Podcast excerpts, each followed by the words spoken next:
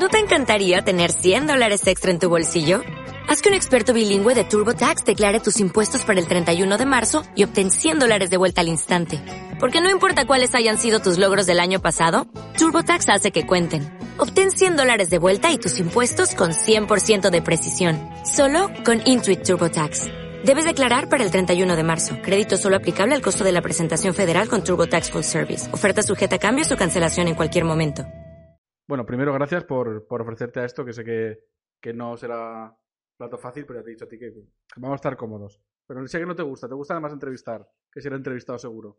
Y lo que te preguntaba, no sé si alguna vez te han entrevistado para a nivel personal, claro. Creo, creo, creo, creo, ¿eh? Que así una vez, hace muchos años. Sí, sí, una. Como mucho. Y luego sí que alguna vez eh, que tengo que hacer un trabajo de la universidad, no sé qué, Sí. ¿sabes? Esas historias. Pero así en plan tweets, no. Ni así una entrevista así, no. Y bueno, No, te voy a preguntar por la actualidad del Villarreal, que ya todos los días lo cuentas No, En, el, en el programa. Y no te Bueno, cuento lo que, se, lo, que, lo que me entero, que tampoco es mucho, la verdad. Claro. Y tampoco si te dijera, bueno. dime vivencias del Villarreal. Estaríamos tres horas y quiero ir un poquito más a, a lo personal. ¿No tienes Wikipedia? He ido a buscar, digo, a ver si Javi Mata tiene Wikipedia. Pero no, no te han hecho. Wikipedia. Eh, Hostia, menos mal. Pero si la hiciéramos, pondría nació en Villarreal. Bueno, Villarreal mentira, porque no estaba en el hospital cuando nací yo. Cuando naciste tú tampoco. No, yo nací en, en- en- yo nací en Castellón, cerca de Castalia, ¿eh? la clínica Santa Teresa. ¿Sabes cuál es esa? Una que estaba delante de la cárcel No. y después la Policía Nacional. Yo en el, Sí, en el general, que ya no existe, aquel que, bueno, no, ¿cómo se llamaba? El, Sí, La Gran claro. Vía, la Gran que, Vía ese. La, la Gran Vía, sí, ese era el que nos tocaba a los de Villarreal, que era, era pequeño y colapsado. Por eso hicieron la plana. Iban a hacer tres o cuatro, solo hicieron uno. Pero bueno, bien, sí. Claro, pondría hijo de tal, hijo de, de cuál, no sé qué. Eh, eh, tiene hermanos, tiene hijos, está casado, no está casado. Pero lo importante, ¿el fútbol a ti te gusta de, de niño? Mm, ¿Te gustaba jugar? yo- ¿Te gustaba jugar? ¿Se te daba bien? ¿Se te daba mal? Yo, mira, de deportes dices. Claro, claro, Sí, yo bueno, jugarlo y verlo.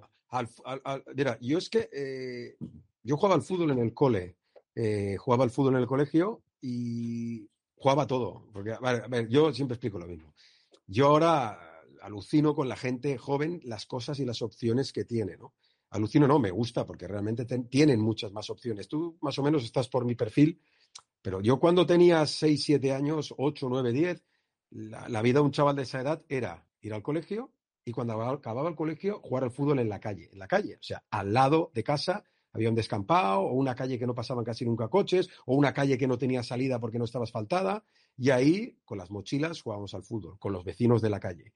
Como no cerraban los colegios, a veces podíamos ir a jugar al fútbol al colegio y jugábamos a todo lo que se podía jugar.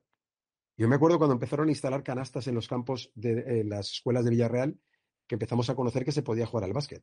Porque cuando yo empecé no habían canastas. No, no, no. O sea, campos eran. Si había porterías era un milagro, ¿eh? Si había porterías era un milagro. Entonces, lo que había por barrios eran zonas no construidas, descampados grandes, donde los del barrio jugaban al fútbol. Entonces llegamos a hacer a jugar los de un barrio contra los del otro barrio. Esto parece que sea la prehistoria, pero realmente es así. Luego empezaron a aparecer las salas de videojuegos, que eso fue la hostia ya. O sea, los arcade grandotes para jugar, ¿no? Estaban los Luises, estaba eh, los Porches, estaba San Joaquín, bueno, habían varias salas donde tú ibas. Claro, la gente de cada barrio tenía su sala y era una, era una odisea ir a la sala del barrio contrario, ¿sabes? Ahí a, a, a- a ter- a territorio enemigo, a ver qué pasaba. Sí, sí, sí. Pues con el fútbol era lo mismo. Organizabas equipos de fútbol y quedabas para jugar contra los equipos de barrio. Y así funcionábamos. Y claro, y luego que había, el fin de semana había dos cosas que hacer. Ir al cine, que hacían sesión doble muy barata, al Bahía o al Condal, o ir al fútbol. Claro, el fútbol, tú cuando uno, cuando era niño, en mi época, yo, tengo 50 años ahora, cuando yo tenía 10 años, tú tenías la ropa de hacer el cabra todos los días, porque aquí se, o te dedicabas a hacer el cabra por, los huertos, porque todo Villarreal alrededor eran huertos, en la acequia, ¿sabes? Hacer el burro por ahí, hacer cabañas y, y montar películas. O los domingos, como te ponían la ropa del domingo, que era la ropa que no podías hacer el cabra, porque como, como jodieras la ropa esa, tu madre te mataba, ibas o al cine o al fútbol. O sea, tenías que estar más, más moderado. Podías hacer el cabra, pero no tanto. Entonces ibas al fútbol o ibas al cine. Los domingos ibas al cine a las 3 de la tarde, que eran dos películas seguidas, o sea, dos del tirón, ¿eh? Imagínatelo. Y luego ibas al fútbol. Como el fútbol era gratuito, que era lo bueno, que te entraba un tío mayor, entonces entrabas al fútbol.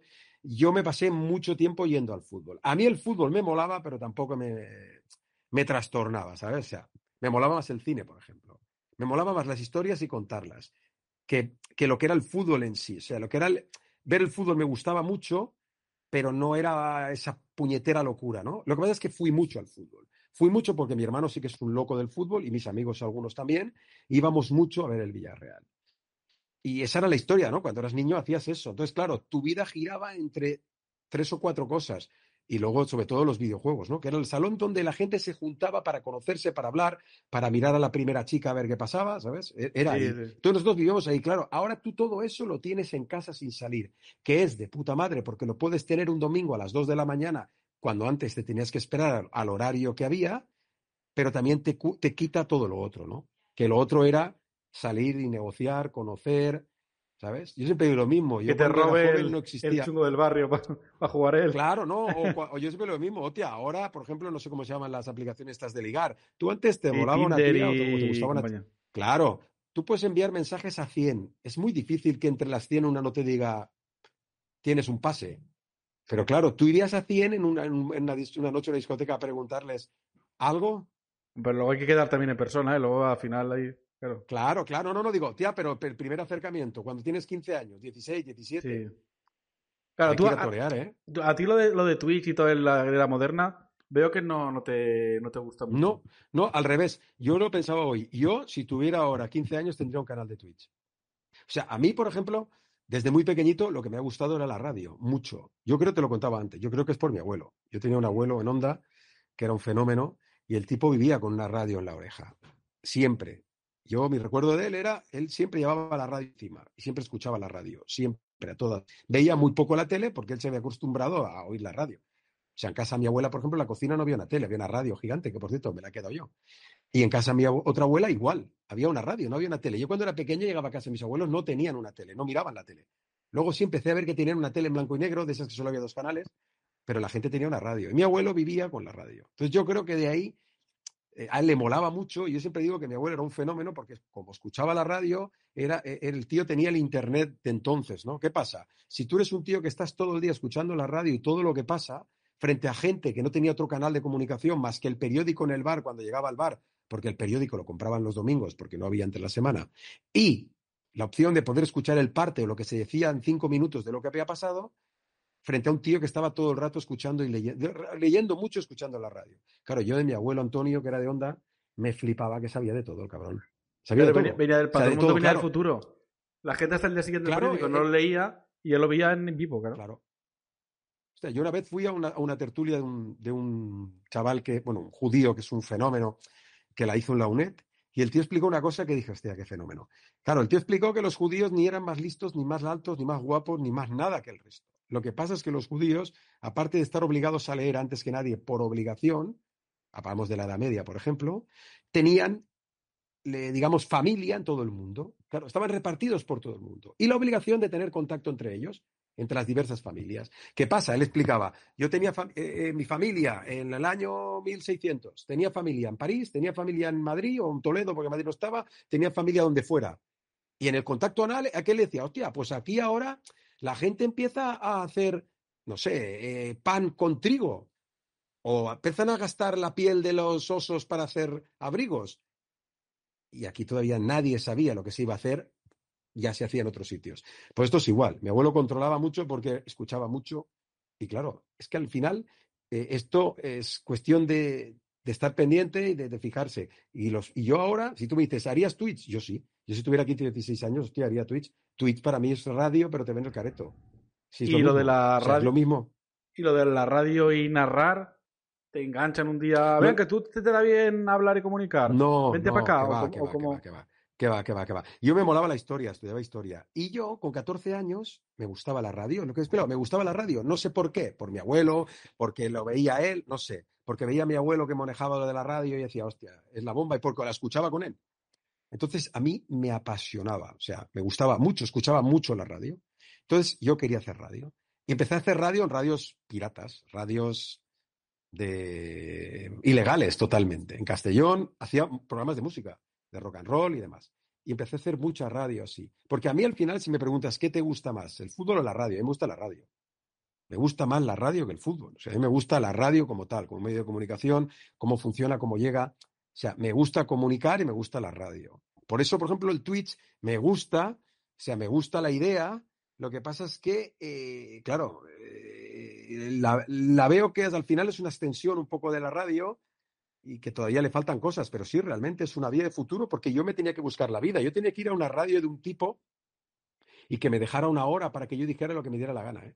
Hostia, tú imagínate la responsabilidad de que vaya un chaval de 16 años, yo voy a hacer una hora de radio, bueno, ¿y tú qué sabes contar? No, yo hablaré de rock and roll, sí, vale, ¿qué rock and roll vas a hablar tú? Fenómeno con 16 años. A ver, vienes aquí, ¿sabes? Claro, eh, había, la verdad es que les agradezco a la gente que me permitieran hacer eso. Y luego llegué a la radio, llegué a Radio Villarreal porque eh, lo mismo, me gustaba la radio y apareció el fútbol. Yo tuve la puñetera, luego ya empecé a dedicarme a esto y apareció el fútbol. Yo siempre digo lo mismo, yo tengo la puñetera suerte de que empecé a hacer pan justo cuando el pan que hacía yo subió de precio por mil, ¿sabes? O sea, no es porque hiciera mejor pan, sino que de golpe mi pan valía mil euros y los otros uno. ¿Por qué? Porque yo contaba cosas de un equipo de, de segunda que de golpe se hizo de primera, pero no de primera, se hizo de primera y se iba a hacer de Europa, y luego de Europa de Super Europa, y luego, ¿sabes? Si no, yo hubiera sido un tío que contaba cosas de un equipo de segunda, como hay muchos por ahí que son igual de buenos, dignos y que lo hacen igual que yo o mejor, seguro. Pero cuando llegas tú, está Catalán Mínguez, el Villarreal está en, está segunda B, segunda, no sé.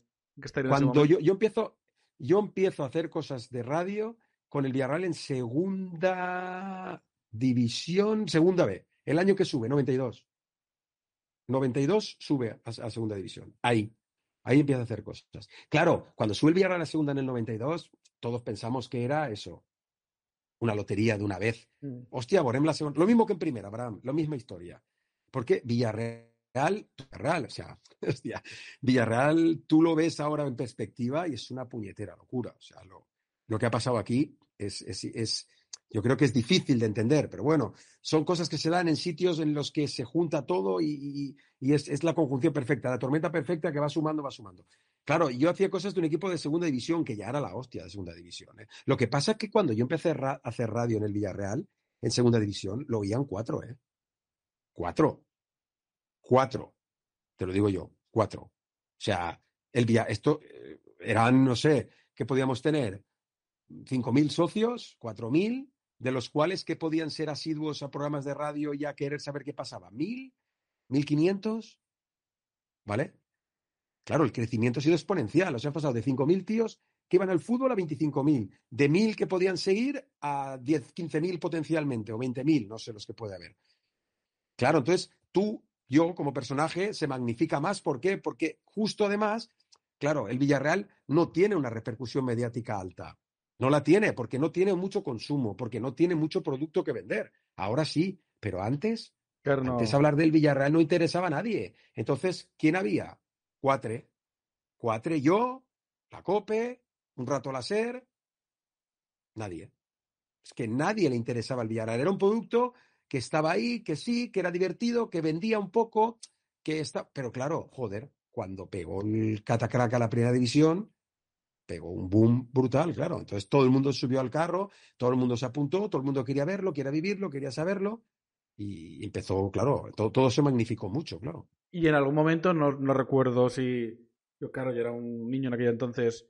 No sé si en segunda o ya en primera. Catalán Mínguez o se jubila o no, o no sé en qué momento. No, Catalán Mínguez, pobre, no, Catalán Mínguez hacía, era ayudante de la radio. Estaba Pepe Chiva, que hacía los partidos del Villarreal, que hacía de director y hacía de narrador del Villarreal. Eh, hay un momento en el que hay un cambio, Pepe Chiva deja la radio y el que llega a la radio, yo hacía partidos ya del Villarreal, hacía cosas de, hacía de todo, hacía el programa, yo hacía el programa de las dos. Yo llegué para hacer el programa de las dos, o sea, realmente para hacer el diario, para las homilías esas que pego todos los días, para eso. Llegué para eso. Lo que pasa es que luego empecé a narrar y bueno, empecé a contar las cosas del Villarreal. Claro, en una radio en la que no hay presupuesto como para tener un narrador, un tío que haga los programas, un tío que haga de ayudante, un tío que haga de torero, yo empecé a narrar y busqué a dos personajes que son claves en mi vida, que son Miguel Ángel Henares, que hacía de inalámbrico, y Miguel Batalla, que me ayudaba a mí, que todavía sigue. Miguel Ángel está en el bar. Eh, y la verdad es que éramos tres colegas que nos lo pasábamos de puta madre. Ah, no se narraba entonces, no es que llegara. No que estuviera Pepe Chivo, Catalán Mínguez, él se jubila y tú te quedas con el con la narración. No, no, claro, no, no, se no, narraba narraba entonces. Pepe Chiva. Na- sí, sí se narraba. Narraba Pepe Chiva y yo hacía inalámbricos. Yo hacía el pie de campo, que podías estar al pie de campo. ¿Sabes? Hubo una época que tú podías estar al pie de campo y en- cuando los futbolistas- a la media parte podías preguntarle al futbolista. O sea, tú había una época en la que Román metía un gol a la media parte por la escuadra y saliendo sudado le decías, hostia, qué gol has metido, Román. Y a lo mejor te decía, sí, sí, un golazo, a ver si en la segunda meto otro, que era una Sí. gilipollez realmente, porque ¿qué le vas a preguntar a un tío que va a 100 por hora a la media parte? Yo creo que era complicado. Yo hacía eso, estaba ahí. Y cuando Pepe se va, eh, alguien tiene que hacer los partidos y entonces los hago yo. Empiezo a hacerlos yo. Yo empiezo a hacer los partidos en el año, hostia, en el año 96 hago, en el 97 ya hago bastantes y la recta final del 97 ya la hago. Yo empiezo a hacer ya en serio los partidos de Leganés que entramos en la promoción, luego la promoción la hace Pepe y yo me quedo en la radio un programa de cuatro o cinco horas y luego ya el ascenso primera empiezo a narrar ya de continuo el Día del Madrid. El Día del Madrid ya hasta hoy. O sea, 98, agosto del 98, el primer partido en primera, creo que llevamos 8, el otro día lo conté, que habíamos hecho más de 1.200 partidos del Villarreal. Hostia, poca Más de broma. 1.200, ¿eh? Sí, sí. La, la historia es que soy tan maleza que el, el partido 1.000 no, no lo contabilicé. Y cuando los conté, lo había pasado. Porque teníamos que haber hecho alguna fiesta o algo, hostia. aunque, fuera, aunque fuera un Claro, que sea, apúntate el nosotros 1000, el bienvenido. 1500, el... Sí, claro, claro. Ahora intentaremos hacerlo. El 1500 lo haremos. Tú vendrás, pero haremos algo, aunque sea una boda. hacer. Bodas de plata. Lo que pasa es que a los 1500 ya no, ya, ya no tomamos gin tonic, ya será topoleos, ya no es lo mismo. Claro, tú Ya- dices ya- mucho lo no de... será la misma fiesta. Claro, llega, tú has vivido el camino ese previo, llega Roch, no sé en qué momento, porque la gente tú lo cuentas mucho que el- en el programa, que la gente lo toma como este Valencianet, vende humos, tal, no sé qué. Mira, y yo, no sé en qué momento os yo, pega el eh, clic eso- y dices, hostia, esto va en serio, ¿eh?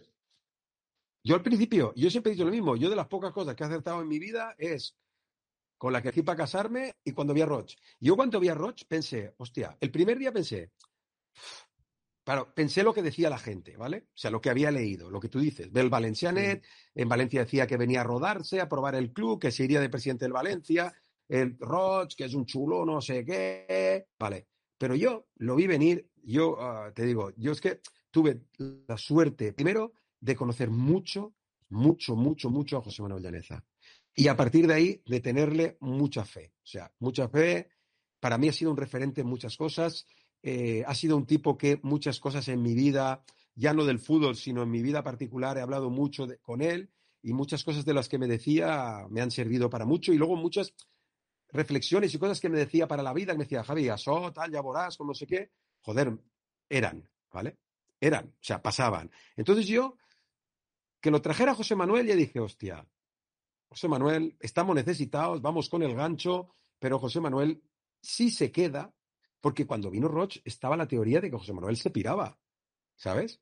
Claro, Llaneza cuando llegó Roch le dijo, aquí tienes mi cargo, yo me voy porque entiendo que tú quiera- que quieras tener gente de tu cuerda, yo no soy de tu cuerda. Yo estaba aquí, tú me has encontrado. Y Roch, que es más, las- más largo que corto, le dijo, no, no, no, tú te quedas aquí. Llaneza se iba al Levante, el Levante lo iba a fichar, le hizo una oferta millonaria para que se fuera. Y Levante, porque él menos mal pensaba que aquí no lo querían. Claro, entonces, yo cuando José Manuel ya dijo, este es el tío, claro, yo cuando Roch vino dijo, tú imagínate que Roch llega a un equipo y dice, no, no, yo vengo aquí para estar en primera en tres años. Toda la claca había allí y dijeron, no, hostia, este madre, mal flipado. Pero yo me lo creí, Abraham, te lo juro, me lo creí. O sea, me lo creí. Me lo creí porque él se lo creía de una manera, o sea, Roch cuando te habla, te mira a los ojos y te taladra, o sea, ¿sabes? O sea, te mira y dices, hostia, tú, bueno, tú has estado con él, Sí, tiene sí. algo diferente, desprende algo diferente, tiene una personalidad y una manera de hacer las cosas. Es un tío echado para adelante y además lo que dice lo hace. Y yo lo vi y me convenció. Pensé, hostia, este tío, a primera no sé, pero vamos a mejorar. Era imposible que no mejoráramos. Teníamos un club que con Fondemora estaba subsistiendo de milagro, en su techo era la segunda, y él tenía ideas nuevas. Era, era, era el Internet frente al teléfono fijo, ¿sabes? Era, era decir, señores, hemos entrado en la nueva era, vamos a ver qué será. Y yo siempre pensaba, peor no va a ser. O sea, peor no va a ser. Y mejor puede. Y es que fue desde el primer día, tío. Es que desde el primer día fue todo. Clac, clac, clac, clac, clac, clac. Claro, no iba. En- Encadenaba, no había tiempo, no había tiempo, no había tiempo. Es que yo creo que en el Villarreal nunca nos ha dado tiempo a pensar, a parar y pensar y decir, hasta aquí, ¿sabes? Es como una luna de miel continua. Es, es como estar todo el día de fiesta, es que ir empalmando discotecas, restaurantes, viajes y fiestas. No hay un resacón de decir, señores, se paró 10 años de resaca, porque un resacón en fútbol son 10 años, 10 años de miseria. O sea, lo que le ha pasado al Zaragoza, lo que le ha pasado al Deport. O sea, un tiempo que tú estés fuera de la élite de verdad. Pero tú has estado fuera una tarde, o sea, una tarde de invierno y dos ratos. Vives, vives en Disneylandia continuamente. Entonces, Claro, e, es, difícil entenderlo y explicarlo, y más a las nuevas generaciones. Es muy complicado. Claro, muy complicado porque hay que verlo. Tú muchas veces lo recuerdas, lo de el, el, famoso ya que saber Don Benín, que es para poner un poquito, pongamos el pie en el suelo, aunque sea cinco minutos, que esto es complicado. Pero Javi Mata, eh, en el vorágine que estás sometido en el día a día del Villarreal, el campo del Arsenal, del, del Bayern de Múnich, del Manchester United, tal, tú te, llega un momento que estás allí y lo piensas y dices, él te dices a ti mismo ya que saber Don Benín, y piensas que algún día esto se, se acabará, iremos a segunda B. Yo, yo tengo claro que se acabará. Tengo claro que se acabará. ¿Vale? Sé que se acabará. No sé cómo se acabará. ¿Qué se acabará Villarreal? ¿Que baje segunda? ¿Que pase a estar en una zona, que sea un Valladolid, por ejemplo? Puede. Creo que puede pasar eso. Creo que la lógica hace que tenga que pasar eso. ¿Vale? Por ejemplo, yo ahora tenemos un futuro con Fernando Rosnegueroles que va, le quedan, no sé, tiene menos años que yo, puede tener 25 años de vida, 30 de vida de fútbol, ¿vale? Porque se puede jubilar o irse a su casa o aburrirse. Sí, sí. Claro, eh, yo e, ese, ese, futuro lo veo, pero también veo que, que, que por lógica, por, por, peso, por lo que eres, por cómo has llegado, por las circunstancias que tienes tú, o sea, tú no tienes un sustento como para pensar que puedes estar donde estás. Hostia, que le cuesta a todos, que el Sevilla, el Betis, que el Betis las ha pasado putas hace nada, que el Sevilla las ha pasado putas y las está pasando ahora. O sea, a ti te va a llegar eso. ¿Cómo, cuánto cómo fuerte y cómo vas a estar tú? Esa es la clave. La clave es cuando te llegue el mal momento, qué base tengas, ¿no? ¿Qué, base sólida tengas? La verdad es que el Villarreal tiene una base sólida interesante, ¿eh? Tiene infraestructuras propias, tiene una escuela de fútbol importante, tiene una base social buena, o sea, ha hecho unos cimientos como para no desaparecer, como para no pasar a ser... El Deport, por ejemplo, tenía una buena base de masa social, pero no tenía una base económica, no tenía una base de escuela, no tenía una base de club, no la tenía. No la tenía y cuando le han venido las dadas se ha tenido que reconstruir y reconstruirte es muy jodido. Por lo tanto, yo creo que el Villarreal tiene una base sólida que ha reconstruido eso, porque hoy lo hablábamos en la radio. O sea, viene, yo creo que ahora vienen momentos complicados, ¿vale? Por todo. Porque la cerámica está complicada, porque vamos a pasar una situación complicada por todo, por la guerra de Ucrania, por la crisis, porque somos una zona que vive del gas y el gas es vital para la cerámica y hay mucha gente en ERTE, va a haber mucha gente en paro, va a bajar mucho el nivel de la vida que conocíamos a la que conocemos, va a bajar, o sea, la gente no va a tener dinero como para vivir como vivía, va a tener que adaptarse a vivir peor o mejor de otra manera y el fútbol lo va a notar. Y yo creo que el Villarreal lo está notando y lo sabe. Por eso tiene que reestructurarse, tiene que dar un paso atrás, tiene que volver un poquito a, bajar un poco los aires de grandeza, a hacer un buen equipo, a saber dónde estás, a ver cómo compites con ese buen equipo, pero ya no, ya no eres Rick, ¿vale? Eres un buen club que está saneado, que tiene dinero, pero no eres rico. Vuelves a ser un club que tiene que pensarse muy bien lo que hace, el dinero donde lo invierte y acertar. Y como no acierte muchas veces, lo va a pasar mal. Lo va a pasar mal porque esto al final es matemática pura. ¿Qué tiene Villarreal a su favor? Que suele acertar y que luego tiene algo que le da una bola extra, que es los chavales de abajo. Porque tú, por mal mal que estés, si tú ahora mismo tuvieras que hacer un equipo y dar su vida a chavales de abajo, a Tasende, a De La Fuente, a Carlo Adriano, a Arana, a, ¿sabes? a gente así, no serías champion, ¿vale? Pero no serías un mal equipo juntada con la gente que tienes, me explico, ¿no? Sí, sí, claro, tuvieras que mantener un cambio radical. Un equipo fuerte, claro, y, tener que gastar cinco o seis chavales debajo. Mira, el año que bajamos que llegó Garrido, ¿te acuerdas que Garrido subió 8 del B? No subieron a 8 del B porque era viva el B, porque no podían pagar. Y entonces dije que hay que subir gente de abajo. Y se quedó gente muy válida. Se quedó Mario, se quedó Jaume Costa, no salió Cristóbal, no salió Matilla, el sobrino de Matilla, pero salió gente buena. Salió, salió Bruno, ¿sabes? ¿Y la de Espinosa? Salió Cazorla. Porque tampoco era canterano, canterano tampoco, creo que lo fichamos. No, ese. La fichado ahora para la, para la Kings League. La fichado, no sé si. Sí, yo, mucha gente, mucha gente me pregunta, hostia, eh, el discurso ese es cansino, no sé qué. No, el discurso ese es un discurso, es el discurso real. Que tú no lo que es el, mira, eso es como cuando tú tienes 17 y 18 años y tu padre te pega la murga, ¿vale? A todo el mundo le pega la murga, che, no pegues tan, che, no sé qué, aquí no eras good. Tu padre sabe que tú vas a hacer lo que te dé la gana y que tú vas a disfrutar como te dé la gana. Pero él tiene la obligación de decirte, eh, vale, pero hasta ahí está el límite. Vale, pero esto no me gusta. Vale, pero esto es así. Vale, cuidado, pero no puedes gastarte lo que no tienes. Luego tú puedes hacer lo que quieras. Puedes montarte la película que quieras, pero siempre tiene que haber alguien que te diga, eh, la realidad está aquí. Pues en el fútbol está igual. Yo creo que es importante. Antes, cuando era todo crecer, todo era ambición. Pero cuando llegas a un techo como el que hemos llegado nosotros, yo creo que es bueno que la gente sepa cómo están las cosas. Y creo que eso, el descenso que tuvimos con Roche, creo que es lo que aprendió Roche. Roche en ese momento dijo, se acabó. Estoy aquí hasta aquí. Y esto es lo que hay. Si no puedo llegar más, no llego más. Pero llego hasta aquí. Porque nosotros cuando bajamos, acuérdate que debíamos 200 millones. ¿eh? Sí, no, hizo... 200. Vale, pero pongamos en el caso, me has dicho que tienes 50 años. Pongámonos en el caso mm. que el Villarreal baja a segunda y ya no rebota y vuelve a primera, sino que está en segunda, incluso con, con drama, con tal. Jaime se planta mm. con 58 años y... Yo es que... Lo, ¿Seguirías o diría, eh, ya B? Ya... No, yo, yo no, yo, yo te digo, yo creo, yo, eh, yo pienso que yo soy un producto amortizado, ¿vale? O sea, yo soy un producto amortizado. Yo soy el Bruno Soriano en los últimos 3, 4 años.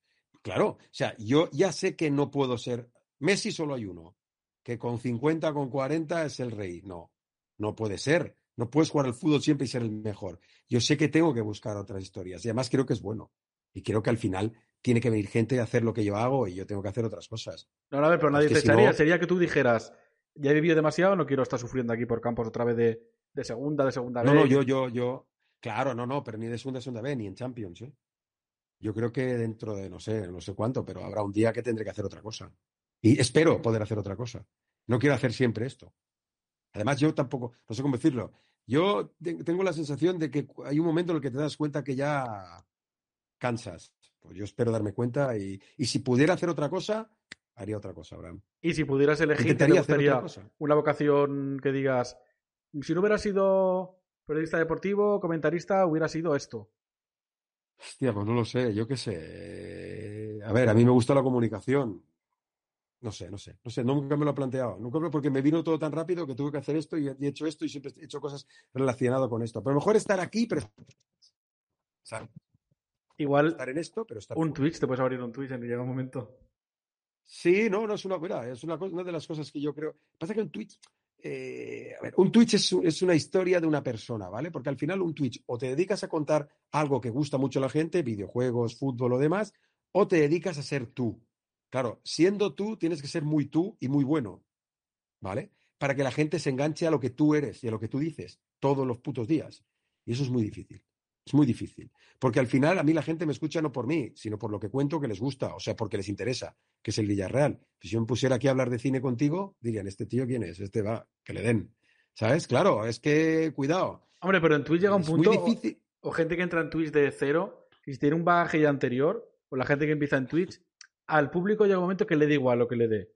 Hay gente que puede estar tocando las palmas, que jugando videojuegos, que hablando de peces, que la gente llega a un punto de compra a la persona y el contenido que le da, la forma de comunicar, claro, ya le da igual lo que sí, pero mira, yo por ejemplo, yo por ejemplo ahora miro Twitch, ¿vale? La gente que más seguida en Twitch, que más sigue la gente en Twitch, que no sean profesionales de algo, o sea, que sea el típico Abraham Guirao que se pone a hacer Twitch y, y acaban siguiendo los 10 millones de personas, la base son gente que hacía videojuegos, que ha captado a la gente que veía videojuegos y que es un rango de edad que está creciendo con ellos.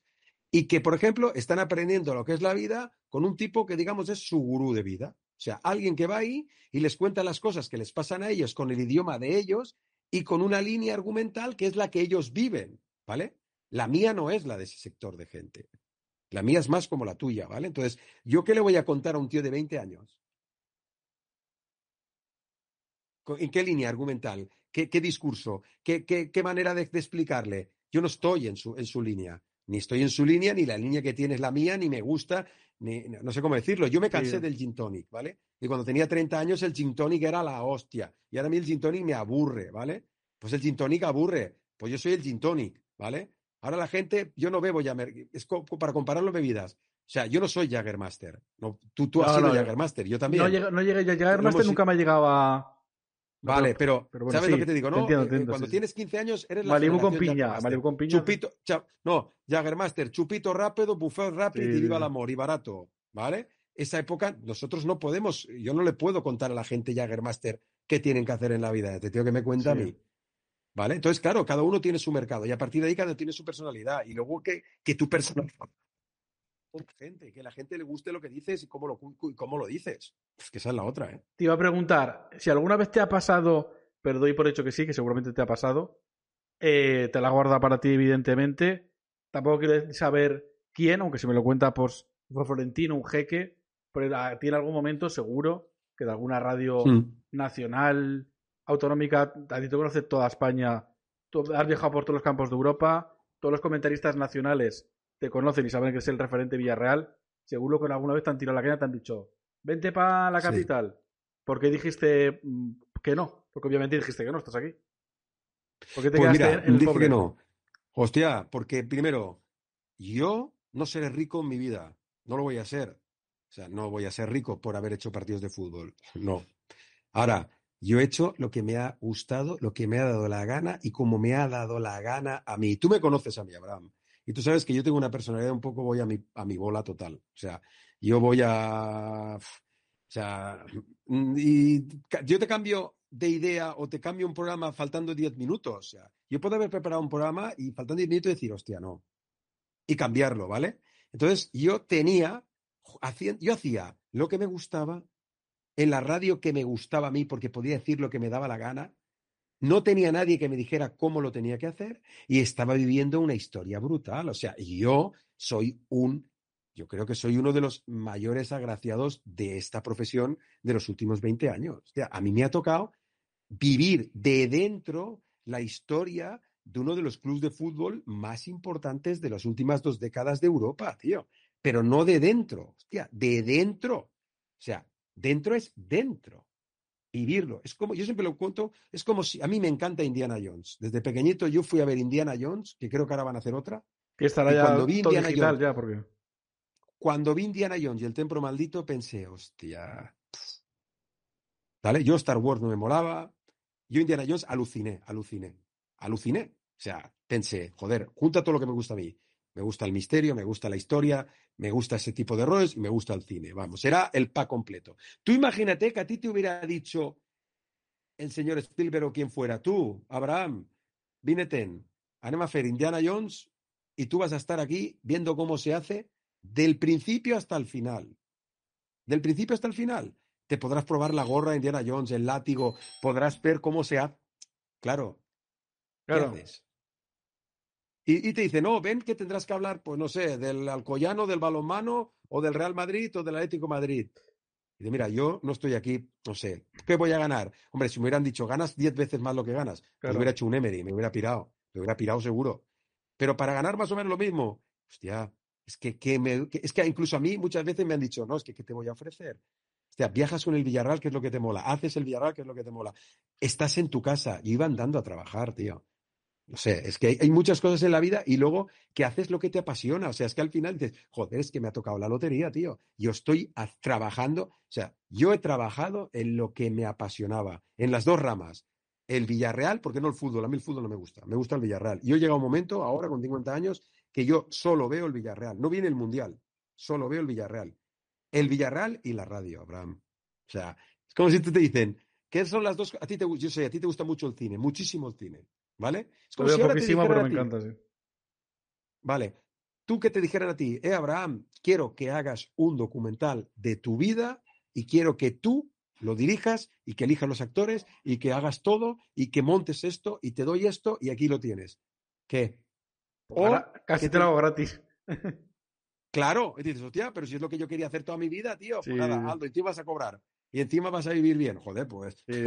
Vamos, que como sea, me iba a ir, no me podía ir a ningún sitio. En resumen, lo totalmente entendible que aquí eres y has sido, y será, pues, ojalá muchos años, Indiana Jones, y allí, aunque no fueras peor que nadie, pero eras el chino que le llevaba el agua a Indiana Jones, ya no es lo mismo, claro. No, eh, no, eras un, ti- eras un tío que ibas ahí, que tenías tu nivel, que podías hacer lo que tú creyeras, pero ibas a tener a alguien por encima. Y luego otra cosa, que el Villa... Mira, eso me pasa a mí, por ejemplo, con Matilla, con periódicos, cuando trabajas con periódicos de Madrid, que yo les llamo diciendo, hostia, tengo una noticia de puta madre, y les parece, bueno, no entra.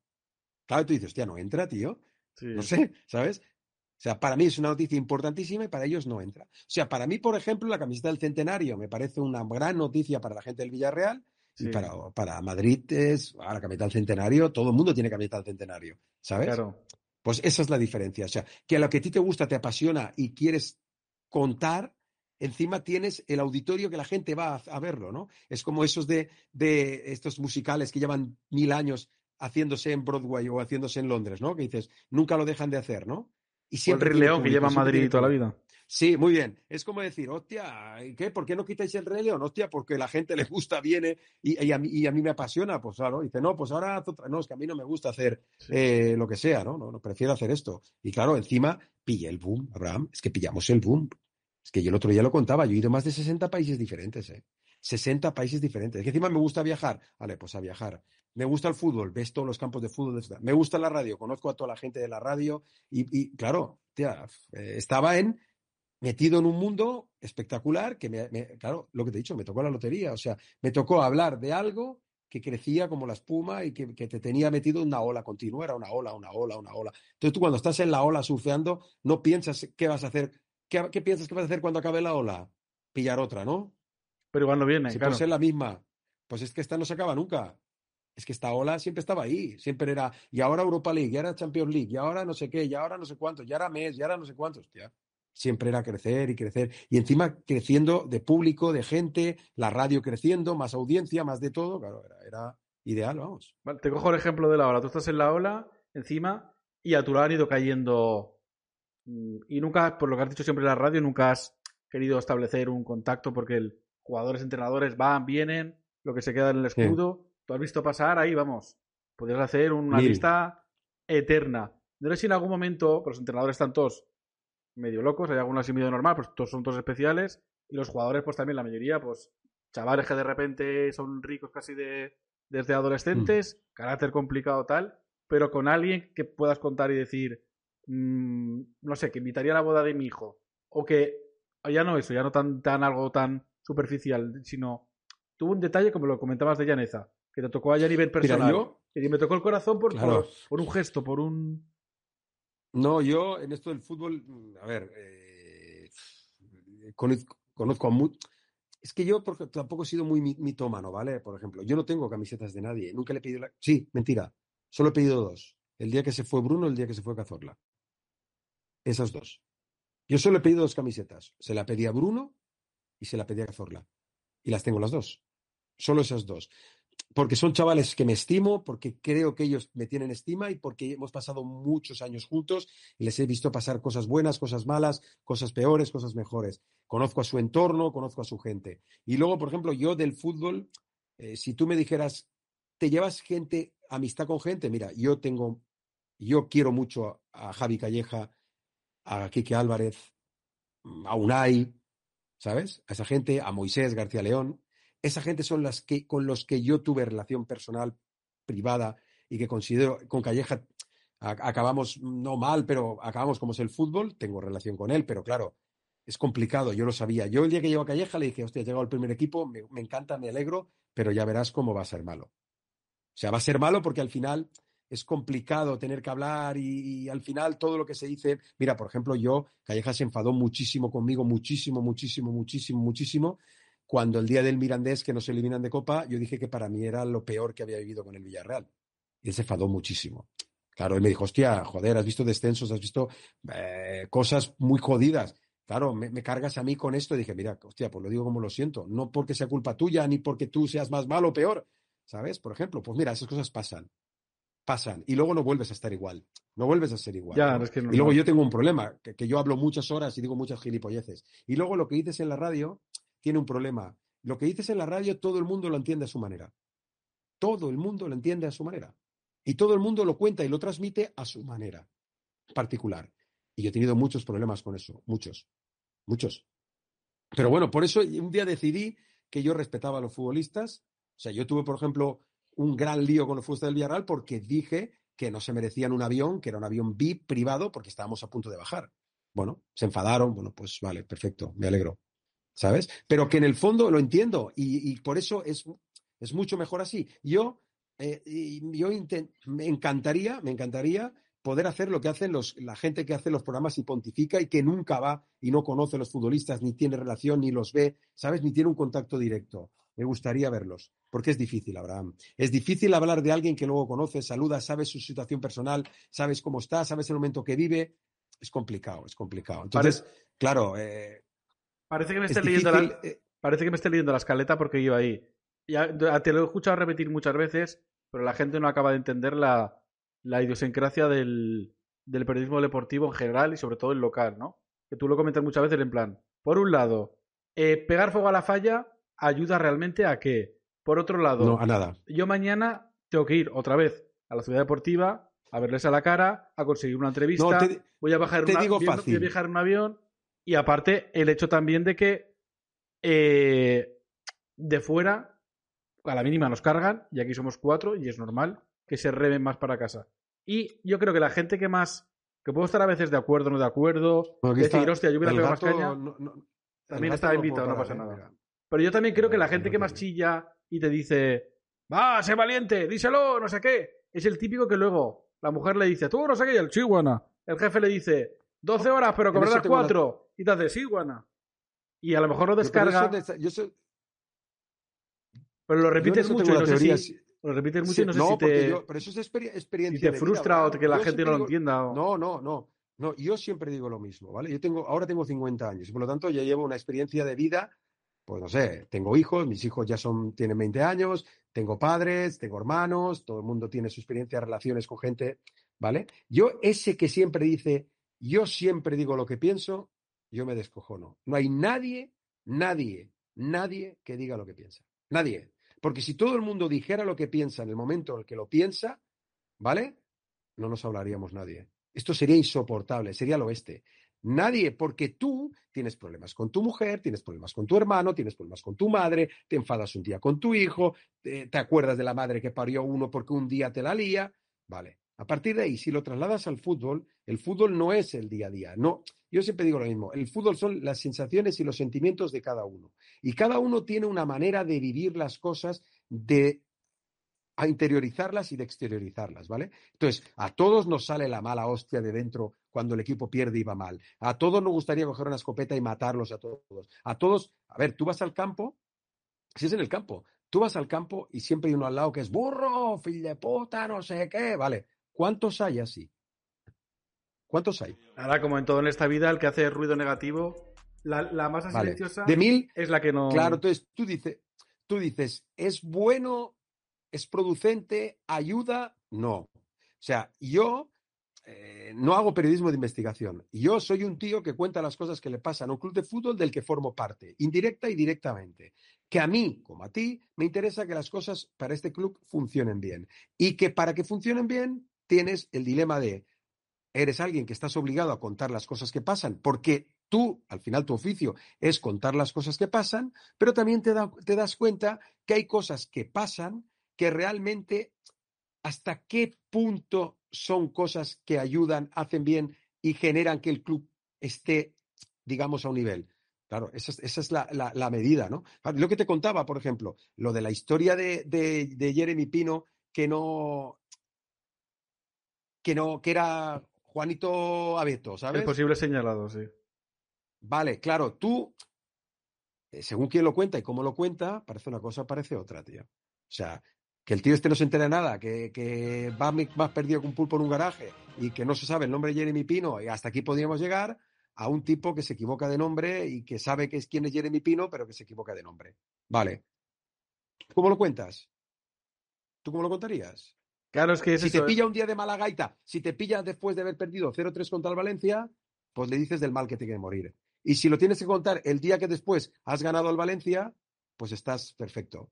Claro, te, da, te ríes de eso, te hace gracia. O sea, es la misma historia según la situación, ¿vale? Entonces, ¿cuándo es la situación ideal? ¿Cuál es la manera ideal de contarla? Haciendo sangre, intentando contarlo y buscando un equilibrio. Claro, tienes que jugar con ese equilibrio. Y contar las cosas, claro que hay que contar las cosas. Pero yo siempre digo lo mismo, hay que contar las cosas que son y cuando son. Porque hay muchas cosas en el fútbol que no son, ¿eh? Que todo el mundo cuenta, porque a mí se me pasa, todo el mundo cuenta, no, no, que yo sé que Mandy, que no sé qué, que no sé cuánto, y luego dice, no, no, eso no es así. ¿Cuántas cosas te han contado a ti que luego no eran? ¿O que eran mentira? Uh, ya, es que no hago caso, rumor de Poble, vamos a ver. Yo, yo siempre 20 cuento la misma. La mejor que cuento es cuando jugó a Viera, que en Villarreal se decía que Viera jugaba porque era el novio de la hija de Pellegrini. Y Pellegrini tiene dos hijos. Eso te lo juro yo. Eso sí, me lo vivido creo, yo, me lo creo, me lo Eso me creo. lo ha contado a mí. Eso me lo ha contado a gente de fútbol que por qué no contábamos que jugaba porque era el hijo, el, el novio de la hija del de Pellegrini. Y yo digo, hostia, que tiene dos hijos Pellegrini. No tiene hijas, ¿vale? No tiene hijas. Tiene dos hijos. Y juega porque será malo o bueno porque este tío lo pone. Que a lo mejor lo pone porque le hace gracia. O incluso podría haber sido medio novio de uno de los hijos, que no lo sé, ni tampoco creo. Pero, ¿sabes? Sí, no, Claro, de esas muchas, de esas muchas, sí, sí. de esas mil. Por lo tanto, dice, no, es que no conté, no sé qué. Bueno, es que tú tienes que medir, la- la- tú tienes que contar las cosas cuando son, cuando realmente se pueden contar y cuando tú las puedes respaldar, ¿eh? Porque muchas veces que muchas cosas. O sea, yo ahora, por ejemplo, sé dos, dos cosas, o una, que es bastante seria del Villarreal, pero que yo no tengo contrastada. 100%. ¿Sabes? Y no la puedo contar. Sí, te la puedo contar a ti y la puedo contar en un bar y decir, hostia, maldita soy, y que se haga una pelota inmensa. Pero luego, ¿y si no es verdad? Yo no sé si es verdad. Claro, ya, a 100%. ver. Cuando digo 100% es... Mira, yo, por ejemplo, a mí me dijeron, Emery se va a Aston Villa por la mañana. ¿Vale? Y al que le dije, le dije, hostia, a ver, sé que había rumor que lo quería el Aston Villa, pero que se vaya ahora, me parece, hostia, vale. Conforme fueron pasando las horas, ya no era, hey, se va, se va, se va. Claro, cada vez era más evidente, se va, se va, se va, hasta que puedes decir, eh, este tío se va.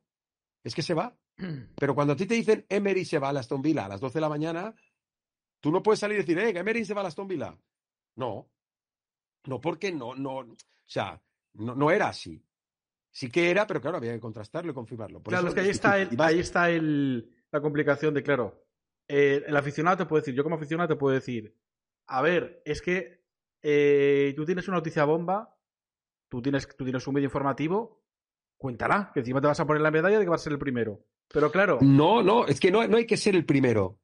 Hay que contar cosas que pasan. sí, pero yo te digo sabiendo que es verdad. Tú imagínate, está confirmada, es cierto, tal. Ah, vale, sabiendo. Está es confirmada, pero claro, al final, eh, si lías algo gordo y también tienes que ver la repercusión, lo que decíamos de el día de mañana, eh, trabajar en el club, con el club, tal, es que es complicado también. No hay que contar por, No, pero. por ponerte la medalla, decir, pues lo suelto y tal. Y si cambia a última hora, y si. No, y pero si- por ejemplo, a ver, no, por ejemplo, no sé, eh, a ver, eh, ahora tú, ahora, ¿vale? Yo sabía, mira, es fácil. Yo sabía que tenían fichado a una Emery. Y Calleja ganaba partidos como churros. Como churros.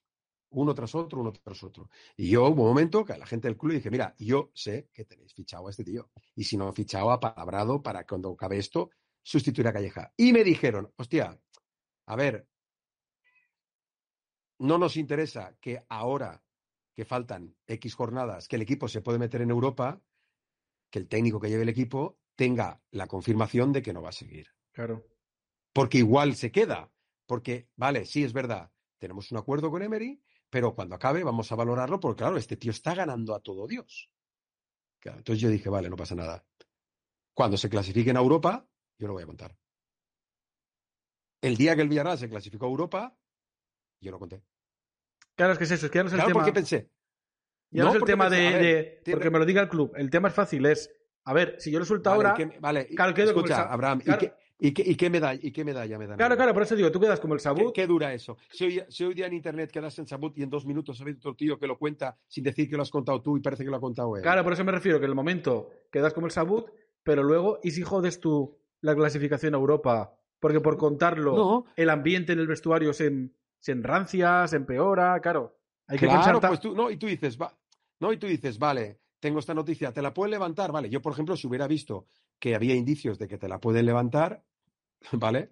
Pues la hubiera contado antes, a lo mejor, no lo sé, no lo sé, no sé la situación. Pero, a ver, todo el mundo maneja esas situaciones, todo el mundo espera a ver, a ver, por ejemplo, lo que pasó con Mbappé, todo el mundo diciendo que iba a fichar Mbappé, iba a fichar Mbappé, iba a fichar Mbappé y no fichó Mbappé.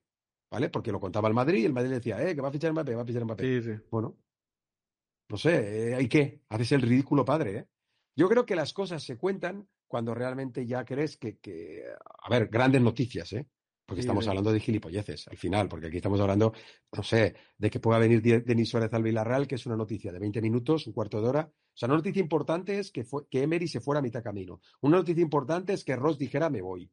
Eso sí que es una noticia gorda, ¿vale? Hostia, Pero luego todo lo otro es que yo no lo veo como que, como que son noticias que si no la doy quedo como un... No. Bueno, si la doy bien y si la da otro, pues ya... Y si sale antes, pues sale antes. No sé. También, claro, yo tengo otras contras- contraprestaciones, por ejemplo, ¿vale? O sea, yo, por ejemplo, he visto cosas y he escuchado cosas que saben que, bueno, pues esto se queda aquí, se queda aquí. Claro, claro, que es obvio, sí. como pasa en todas las casas, en todos los sitios, en todos los oficios, en todas las situaciones, en toda la vida. Y yo siempre digo lo mismo, ¿eh? al final todo se sabe. ¿eh? Todo se acaba sabiendo, todo, todo. Abraham, todo se sabe. Y al final lo mejor es contarlo cuando se debe contar, cómo se tiene que contar y contando lo que pasa de verdad. Porque contar especulaciones para que la gente empiece, "Eh, tal". por ejemplo, yo ahora todo esto de que va a haber movimientos, lo ha dicho Roch. Sí, O sea, sí. Lo ha dicho Roch. O sea, ha salido el presidente del Villarreal y ha dicho, señores, va a haber movida. ¿Vale? Señores, va a haber movida. ¿Vale? Vale, por. Claro, es que es eso. Nunca. Siempre cuando le preguntan, eso no es cosa mía, al consejero delegado, que él salga y diga, señores, No, van a pasar no. cosas, dices, hostia, pues van a No, pasar. po- porque están pasando. Cuando dices, no, no, cuando dices eso, que están pasando. ya han pasado. Cuando están- dice eso es que están pasando. O, o- van a pasar ya. Vamos, está más claro que el agua eso. Abraham, eso seguro, ¿eh? Te quería, me quedan muchas cosas a preguntarte, pero me sabe mal también por los que, por los que vienen después, pero un par de cosas antes de, de dejarte marchar. Eh, lo tip- me tienes que contar alguna anécdota, mm, no tiene por qué ser salseo ni... eh, no sé, aunque sea de, de que no hayas contado nunca alguna anécdota con el Villarreal, no tiene por qué ser deportiva. No quiero que me hagas spoiler del libro, de cosas anecdotarias que tenemos por ahí. Ya. Pero alguna anécdota que digas, o a lo mejor sí, a lo mejor es una de esas. Que digas, Hostia, mira, me esto, contó una- esto nunca lo he contado Me- y es una cosa curiosa me, me del Villarreal. una, hostia, me, me pasó una cosa a mí, tío, que cada vez que lo pienso alucino. Yo me fui con el Villarreal a Australia, a Brisbane. Brisbane es una ciudad de muchos millones de habitantes, pero que en Australia es como si aquí vas a Badajoz, ¿sabes? O sea, allá un yo que no va ni Dios ahí. O sea, la gente no va a Australia y se va a Brisbane, ya te lo digo yo, no van ahí. No. ¿no? Tú no vas a España y el primer sitio que eliges a ir a ver es, no sé, eh, a ver si se me enfada alguien, pero Ellín, ¿no? No vas a Ellín, ¿no? Irás a Segovia, a Salamanca, a Madrid, a Sevilla, a Barcelona, ¿no? Yo fui a Brisbane y fui a andar con los jugadores del Villarreal por la ciudad a dar un paseo. Entonces iban todos los del Villarreal y iba yo. Entonces era una avenida muy grande en Australia, ¿eh? En Australia. Y paramos a un semáforo. Y yo veo que una chica cruza el semáforo corriendo y se viene cara a mí corriendo. Y se para delante de mí y me dice, tú eres Javi Mata. en Brisbane, Australia. Y yo digo, hostia, sí. ¿Y tú quién eres? Porque yo no sabía quién era. Y realmente era una chica que había trabajado con mi mujer, que yo había conocido un par de veces, y que se había ido a vivir a Australia, llevaba seis meses, no había visto a nadie conocido, ni familiar, ni amigo, y me vio a mí. O sea, vio el Villarreal, y el colega australiano le dijo, hostia, estos son el Villarreal que juegan hoy al fútbol. Entonces ella asoció que yo siempre estaba con el Villarreal y me vio. La tía pilló una llorera a Abraham para flipar. Claro, yo para ella era su casa, o sea, España. Sí. Y la gente que está fuera de casa mucho tiempo sabe lo que significa. Llevaba seis meses o siete, creo, fuera de España. Viviendo, había ido ahí a vivir y a trabajar. A Australia. Hostia, y pensé, joder, ya te puedes ir lejos y esconderte donde quieras, Abraham, que siempre te Siempre, siempre te encuentra bien, sí, sí. Y luego- siempre te van a- los, A mí me pillaron en Brisbane, ¿eh? en los viajes que habréis vivido de todo, porque la verdad que yo os tengo eh, envi- envidia, envidia sana, pero de ver los dos extremos, lo que más me gusta y lo que menos. Lo que más, comer, un sitio que digas brutal, espectacular, no me lo esperaba, porque dices San Sebastián, sí, todo el mundo sabe que se come bien, pero un sitio que digas, hostia, No, y yo, a ver, yo me mola mucho, mucho, mucho, mucho Andalucía y me, me gusta mucho, mucho, mucho la comida de Andalucía, de los sitios donde sea. A mí, no sé cómo decirte, yo me acuerdo cuando empecé a ir a Andalucía y la gente nos ofrecía secreto lagarto o presa, que aquí en Castellón aquí no había no se comía nada de eso, no existía. Y yo digo, hostia, secreto, lagarto, presa. Y empezaban a poner los trozos esos de carne. Yo me acuerdo cuando comía abani- abanico, ¿esto qué es? Y flipaba. Nosotros, yo soy fan, fan de un bar que vamos en Sevilla que se llama La Montanera, que vamos desde el principio y que somos casi de la casa y de la familia, ¿vale? Es el típico restaurante de Sevilla para la gente de Sevilla. O sea, ¿sabes? No es de turistas, no va casi turistas. Va, y ahí lo que es muy típico es comer en la barra los domingos, eh, la ensaladilla, eh, vale, el típico picoteo, buen jamón, ensaladilla, eh, ¿sabes? Eso. Berenjena, me mola mucho. Y no, no, es, es- al final yo pienso que todo lo que he viajado, si tú me dices, dime un sitio, vuestro sitio, Sevilla y la Montanera. Y luego Ese lo- es nuestro sitio de tertulias, de cenas, de, de, de, de, fiesta y de ciudad guapa, Sevilla la Montanera. Y luego lo contrario, yo que soy miedoso en plan, cualquier cosa que esté más alto de un metro ya me da miedo. Eh, algún susto, no sé si en avión o que digas, madre de Déu, que de aquí no voy a mandar un SMS. Hombre, en avión, cariño que. en avión, que te mira, yo, yo te he escrito una, una anécdota para el libro que es esa, ¿eh? Eh, yo una vez vi a varios jugadores del Villarreal bajar a, a llorar y bajar, llorar, ¿eh? O sea, llorar, pero llorar. Yo he visto futbolistas llorar, pero de miedo, ¿eh? De miedo. Eh, nosotros fuimos a un partido que jugamos contra el Getafe de Copa, que era cuando estrenamos el, aeropuerto de Castellón. El aeropuerto de Castellón es divertidísimo, pero tiene dos problemas. Tiene mucha niebla y tiene mucho viento. Y te digo yo que el Villarreal ya en esos meses de invierno no va a Castellón, va a Valencia.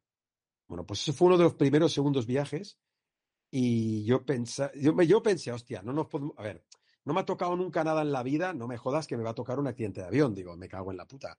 Digo, mira que no me ha tocado nada, pero que no, me toca un accidente de avión, que es más difícil que difícil, pero Sí. hubo un momento de drama, de, de drama de verdad, o sea, de porque el buen hombre que nos llevaba, como eran los primeros vuelos, eh, intentó aterrizar cuando no debía, con un pico de aire demasiado alto, que es como pasan los accidentes. Entonces, yo creo, aquel avión era, tú imagínate, una pelota de tenis que le van pegando tres o cuatro raquetas sin sentido. O sea, yo nunca me he movido, visto moverse tanto un avión. O sea, no, no lo he visto en mi vida. Yo pensaba que se iba a desanclar el asiento. O sea, se movía tanto, pum, pum, pum, para todos los lados. Y duró bastante. Y en el momento crítico, eh, claro, el tipo vio que no podía aterrizar porque los golpes de viento podía tocar el ala y empezó a subir, a, a rectificar la subida. Y ahí, claro, cuando llegamos otra vez arriba, José Manuel le dijo, "Ch, no se te ocurra volver a, a intentarlo, ¿eh? A Valencia. Y hubo un momento complicado. O sea, de acojono general. Yo iba con Hernán Sanz, sentado al lado, y mm, eh, me apretaba la rodilla, y yo hubo un momento que pensé, hostia, me la va a arrancar, ¿eh? O sea, mira si me apretaba fuerte la rodilla. Lo que pasa es que ahora me río, pero siempre lo recordamos siempre ese viaje. Siempre. Muchas veces cuando estamos y se mueve algo el avión, nos miramos y decimos, hostia. Mira que me ha pasado cosas, ¿eh? Porque se ha movido, bueno, yendo a China y pegar y, y cambios de aire y bajar, pero bajar a lo bestia, pero bajar 10 segundos que te parecen una vida, uh, para abajo. Sí. Pero lo que se movió ese avión y la sensación, todo oscuro, no veías nada, moviéndose de lado a lado, un avión pequeñito, todos chillando allí. Todo Pues claro, empieza la gente a chillar, porque primero la gente no chilla, primero la gente se ríe, ¿sabes? Primero la gente lo coge, se enmenecha, se Pero la enmenecha. risa nerviosa, Pero la risa empieza- nerviosa. Claro, claro, la risa nerviosa, pero el segundo paso ya era, hostia, era drama, ¿eh? Yo ahí lo, lo más cerca que he visto del drama es ese- esa vez. Esa vez que dije, hostia, a ver si ahora la liamos. Además, eso que es las películas que se junta todo, inauguran el aeropuerto, ¿sabes? El equipo de fútbol y pe- se pega castañazo el equipo de fútbol. Pero no, salvamos, salvamos el tema, aterrizamos en Valencia y ya nunca más. Ahora el Villarreal, si te fijas, en invierno no aterriza en Castellón. No, ahora no aterriza nunca, pero no, no, no iban, no iban. Cuando le veas le preguntaré. Borraron. Le diré, Hernán, ¿qué sufriste más? ¿Con la vuelo aquel o la final del Mundial con Argentina? La final, con la Hostia, final del Mundial. porque la- la tiene más reciente también, ¿no? Seguro. Última Seguro, pregunta seguro. y lo dejamos también en plan positivo. Hostia, que venimos aquí de, de casi la catástrofe del, del, del, del avión que hubiera No, sido. que va, si, no, si al fin, no, no, te digo una cosa. Yo que salió bien, claro. ahí que los aviones para, no, no, no, yo aprendí que los aviones para caer, complicado, ¿eh? Te lo digo yo. Sí pueden caer, pero para caer tiene que ser eh, una, se tiene que dar muchas circunstancias. O sea, que cuando se mueve mucho el avión, aunque se mueva un cuarto de hora y parece que esté sin sentido, no se cae. A mí no se me cayó, vamos, no, no, no caímos. Y bueno, una pregunta para que me, me hables de. Porque, hostia, el año del centenario, yo creo que el Villarreal, si pudiera, lo cambiaba. Diría, este año no, al que viene, pero claro, eso no se puede cambiar. De fecha, lo de José Manuel Llaneza, descanse en paz. Lo de Emery, Tal, dice, luego Sí, se sí. tiene, que ojalá ganemos el sábado y fiesta y alegría. Sí, sí. Pero digo, hostia puta, te cambiaría la fecha. Eh, pero, Se, se te ha girado. se- no, que te iba a preguntar que, bueno, que de, to- de todo lo que hay, que hay un montón de actores, han sacado la camiseta, eh, por el himno no te vine a preguntar, que le, esperemos a ver si sale las seis versiones. Eh, Yo es que pero a mí el himno, lo que a mí, a mí ilusión el himno me da de- igual, ¿sabes? Lo que más ilusión te hace este año. ilus- Además a mí lo que estás más ilusión me... el tema del documental, hay muchas cosas muy... Sí, a mí, a mí, a mí lo que más ilusión me hace es lo que estamos haciendo nosotros, que es recuperar lo que nadie, todo lo que ha sido este club y la gente que ha formado parte de él y que se sentían huérfanos, ¿sabes? O sea, yo veo que mucha gente, el Villarreal no lo, no lo hace suyo, porque el Villarreal era el Villarreal de Roch y de Rix y yo era el Villarreal de pobres y del que no valía res y del que no significaba y no valía para res, ¿vale? Y yo eso me lo explicó Ernesto Buisader y le dije, hostia, me contó una cosa que, que, que pensé, ten raó, tío, ten raó. Ernesto Boixader se fue a una fiesta del Celtic en Benidorm, ¿vale?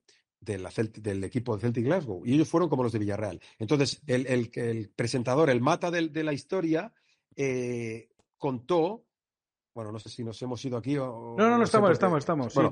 Ah, vale, vale. No, contó que llegó allí y dijo, bueno, señores, estamos en esta fiesta, bienvenidos a las Peñas. Y por cierto, tenemos un jugador del Celtic del año tal, del primer equipo del Celtic, pues Sí. digamos, Bruno Soriano del Celtic, y tenemos un jugador del Villarreal, Ernesto Boisader.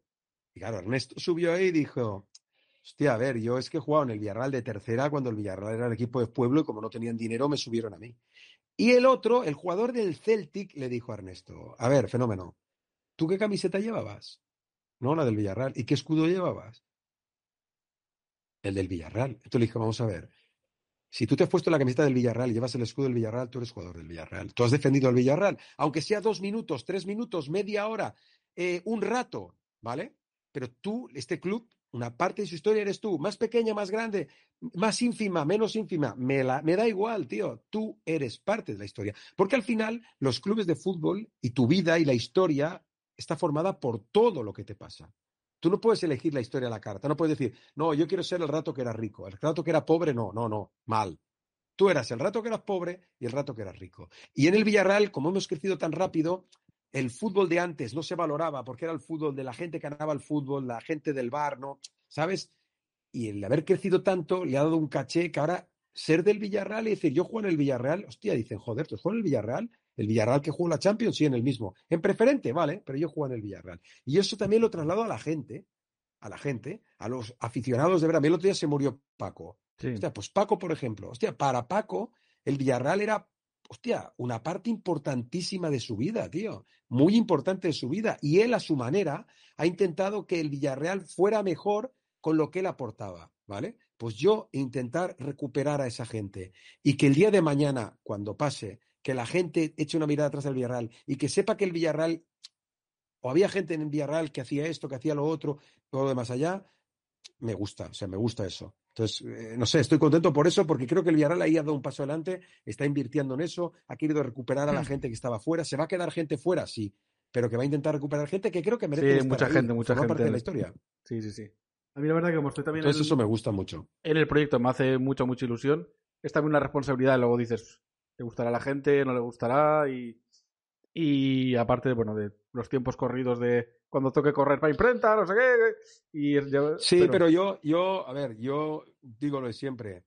Podrás estar más acertado o menos acertado, pero hay una cosa buena, que lo haces con el corazón. Cuando las cosas las haces con el corazón y las haces porque te apasionan y te gustan y porque quieres hacerlas, a ver, la gente eso lo ve, lo transmite, ¿sabes? Lo, lo nota, lo siente. Mira, por ejemplo, con el himno, Abraham, tío. El himno de, de Tony Pitark y de Alfredo Sanz, que cuando empezó era un himno que la gente decía, bueno, tal, lo ha hecho, la gente lo ha hecho suyo, es parte de su vida. Y joder, y está ahí. Y yo se lo dije a Tony Pitark el otro día, hostia, tío, tienes que estar orgulloso, ¿eh? Porque ahora la gente se ha dado cuenta de tu himno, de lo bueno que es y de lo que forma parte de su vida. Ha Sí, tenido que sí. venir otro que parecía que te iba a pasar parado para decir, hostia, cuidado, que lo que hizo este tipo, que es un, un maestre de, maestro de escuela y, y un compositor como Alfredo Sanz, no puede envidiar nada a lo que ha hecho otro, ¿eh? Que eso es de las cosas que tenemos un problema, ¿eh? Que toda la gente, que no sé cómo decirlo, lo que lo hace la gente de fuera siempre parece mejor y no. no Sí, no, pero creo que ahora lo está valorando la- hace uno que tú conoces. Lo está valorando la gente muchísimo el himno, ¿eh? por lo que dices ahora de, de- Claro, claro, porque ahora, hostia, porque ahora ven, ven lo que es y ven lo que cuesta y ven que, que hacerlo no es fácil y ven lo que ha costado inculcarlo y meterlo. Es que es difícil, tío, es complicado, ¿eh? Y Sí. hacer cosas que, que luego queden y que sean buenas y que la gente les guste, ya, claro. Sí, hacer cosas es fácil, pero hacer cosas que, que calen es complicado. Cuando calan te das cuenta que, que tiene mérito, tiene mérito. Y yo creo que lo que, que lo que se está haciendo tiene mérito por eso, por intentar recuperar un poco, poco la historia del club y, y lo que ha sido. Y, y creo que es bueno, ¿no? Y creo que Villarreal lo necesita también. Sí, sí, yo creo que Y sí. también no soy. Y, luego, por ejemplo, me sabe mal, por ejemplo, Villarreal como ciudad también. Mucha gente que se ha ido, que, que ha hecho grandes cosas y que no se las ha valorado nada. No sé, yo veo que aquí eh, valoramos muy poco todo lo que, toda la gente que tenemos aquí y tenemos gente buena en muchas cosas, tío. Y, y el fútbol, yo, ahora que estoy rascando, hostia, veo gente que se ha dejado la vida, ¿eh? El abuelo de Miguel Batalla, hostia, se arruinó por el Villarreal, se arruinó literalmente, ¿eh? Se gastó su dinero y el de la hermana, hostia, y dices, joder, este tío, por mantener ahí el equipo, ah, ahora que tiene un equipo, vale, pues ese se fue a la tumba y nadie le ha dicho nunca, hostia, usted, pues que ahora coja fuerza ese tío, me parece, me parece de 10, o sea, me alegra, me alegra que sea así. Sí, yo Recuperar la a esa gente, la hablaba no sé, también yo- con la. Es, ahora es más presente, pero con, con Mónica, que está charlando hoy con ella antes también un, un rato largo. Le decía, joder, es que hay que poner en valor y. val- Cosa como Mónica, de, de Villarreal, y estamos todo el mundo por la tele. Mira la chiqueta del poble, haciendo fotos, enviándola por WhatsApp, mira tal. Y hostia, es que es muy grande también llegar a un mundial de. Sin desmerecer todo lo que había hecho hasta ahora, pero que es muy grande para un pueblo decir, mira, tenemos una televisión nacional, a una chica del pueblo cubriendo el mundial y que le dices a tu amigo, mira, esta es mi fue mi compañera de radio. Y a la vecina, mira la Mónica, está ahí en la, en la tele.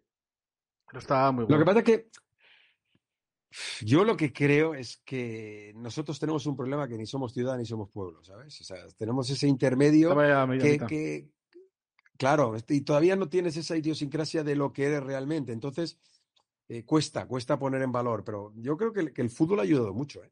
El fútbol, vamos, para, yo creo que el fútbol ha Los ha puesto, puesto en el mapa. una- Sí, sí. a todos un trampolín brutal, tío. Pero tú ahora, por ejemplo, no sé, tú mismo, tú eh, tener al Villarreal como una posible vía de entrada a muchas cosas te va a ayudar, te va a ayudar, porque es un referente al que agarrarte y decir, hostia, pues mira, yo creo que eso es bueno, que, que- sea así, ¿no? Yo creo que, que nos favorece a todos y que la gente que no, que no lo entienda así me parece muy bien, pero creo que es que tiene mira corta.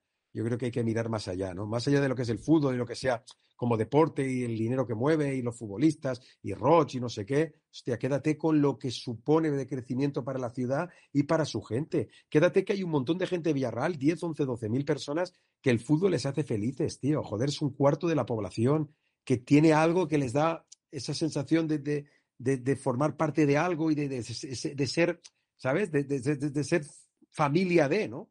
Y E creo que eso incluso- también hay que, que ponerlo en valor. Sí, lo, lo comentaba antes con Mónica y no te voy a amarronar, simplemente lo dejo yo como reflexión propia mía y ya te despido agradecido porque los del cine, los compis del cine querían entrar para los ilusionados y me van a matar, son Jay Cuarto.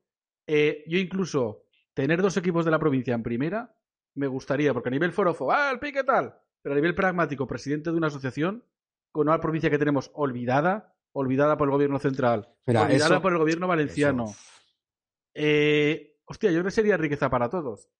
A La gente me querrá matar, eso no va a pasar nunca, pero igual para el Villarreal no, porque a lo mejor es un pastel para dos muy cerca y sería mal, no lo sé. Pero yo cuando sale el debate, Yo es que no te he dicho que te lo he dicho como reflexión que lo hablaba, lo hablaba antes con Mónica, no quiero que te, que te Mira, yo, yo te, voy, no, te voy a hacer. Tú, donde está el Hotel Ritz, ¿vale? Donde está el Hotel Ritz, delante está el Hotel Palace o el Hotel Carlton. Donde está el Hotel Carlton está el Four Seasons. A ver, yo quiero, como has dicho tú, que aquí haya todo, de todo, para todos y cuanto más, mejor. Porque tienes toda la razón, no tenim res. Yo lo digo, yo lo comparo siempre.